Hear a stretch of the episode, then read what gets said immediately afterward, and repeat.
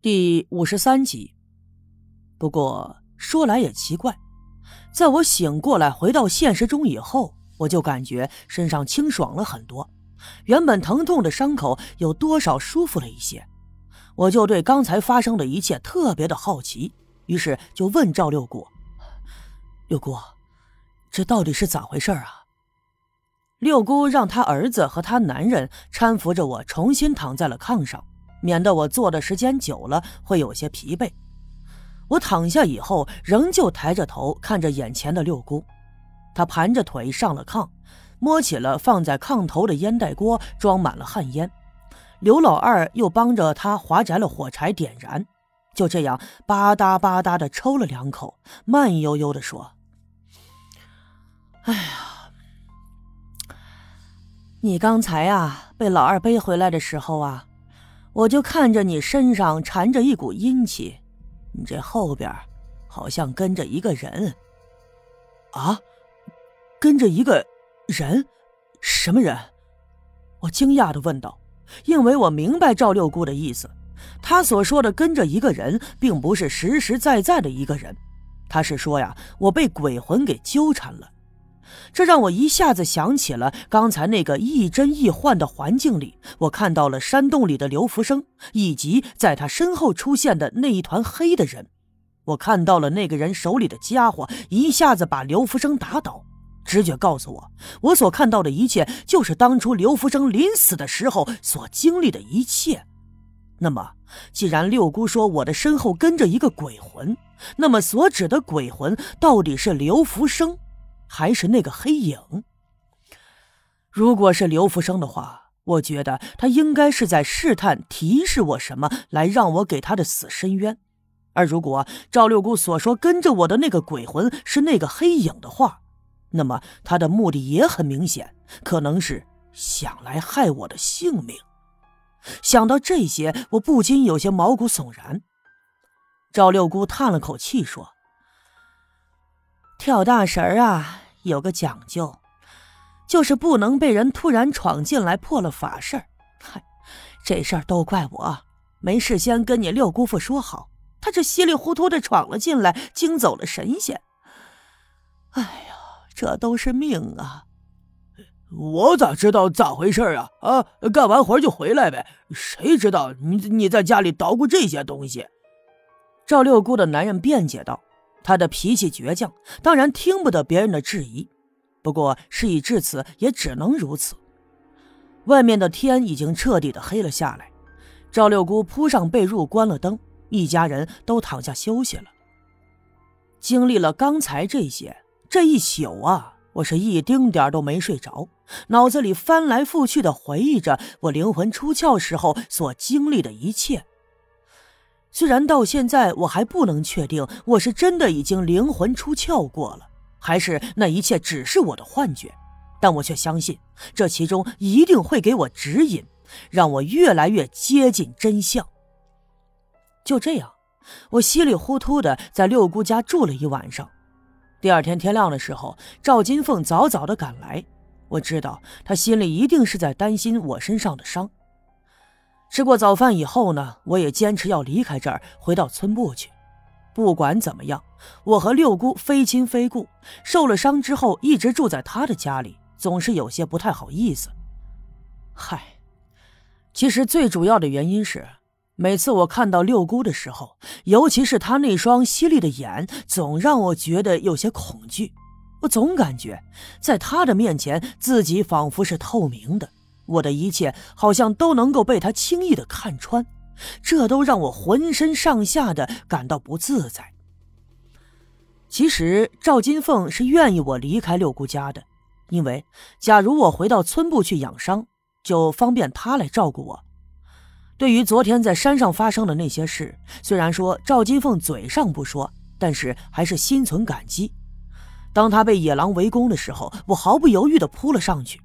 虽然我已经伤成了这样，但相对于那个场景来说，还算是幸运。毕竟啊，我捡回了一条命。见我如此的坚持，赵金凤也赞同，六姑也只好点头答应，让刘老二在院子里套上了驴车，驴车上还铺了松软的被褥，就把我送回了村部里。既然回到了村部，赵金凤留在我屋子里一直照顾我，那就是理所当然，也是光明正大的了。于是他在我的屋子里忙前忙后，扎着围裙前前后后的打扫卫生，擦桌椅板凳、窗子的玻璃。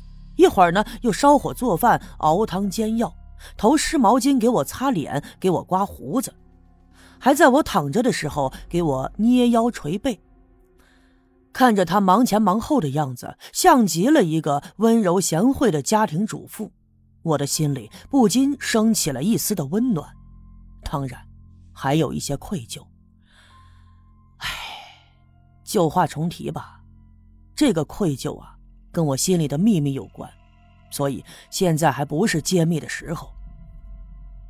下午的时候，白胜利来给我打了针，也顺便揭开了腿上的纱布，给伤口换了药。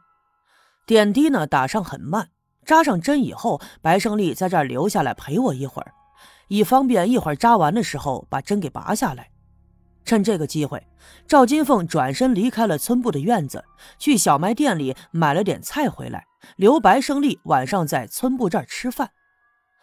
他走了以后呢？屋子里就剩下我和白胜利俩人。白胜利看起来有些疲惫，精神恍惚。他坐在一旁的椅子上，身子向后仰，偶尔还打着瞌睡。就这样，俩人不说话的时候，我也有些尴尬。于是，我就故意的引出一些话茬来跟白胜利聊天。聊着聊着，白胜利就提起了赵金凤。他呵呵的笑着对我说：“嘿嘿嘿，小叶兄弟。”你倒是个有本事的人，哎，你就说咱金凤，这可是咱刘家镇的金凤凰，谁家的小小子那不喜欢呢？哈，要是跟村长一家攀上了亲戚，那可就一步登了天了。不过我看了，金凤这孩子是看上你，看把你给伺候的，哎，这咋看咋像一个这过了门成了亲好几年的媳妇儿啊！啊，哈哈哈哈。他一提起这个，我倒有一些不好意思了起来，并没有直接的回答他，而是摇着头笑了笑。其实啊，我心里有事儿，我始终琢磨着昨天那迷迷糊糊梦幻中看到的一切，因为我现实中的确在南山上就发现了那个石头的洞穴，我不由得还想起了刘福生的死，于是我抬头就问眼前的白胜利：“胜利大哥。”我问你点事儿啊，刘福生死的时候，尸体你也看见了，你是大夫，你说说他像是被雷给劈死的吗？听我这么一问，白胜利笑了，连忙摆手说：“哎，说小叶兄弟啊，你这么问，呃，可是抬举我了啊，我就是个赤脚医生，哎呀，这打个针治个感冒啥的还行，你让我看刘福生是咋死的。”嘿我可没那本事，哎，不过我可听说了啊，县里的公安局啊，就有那样一批能人，不管这人死成啥样，听说呀，就是大夏天的尸体都腐烂了，他们也能从中找出死的原因。据说啊，可厉害了。其实他说的我也听过，不过刘福生死了以后，他的尸体很快就被下了葬。事情也已经过去了这么久，恐怕很难找出真相了。于是我顺口就问：“胜利大哥，村里人都说那铜钱是有诅咒的，要是谁偷摸的拿了，就会招惹鬼神，带来灾祸。这事儿你信吗？”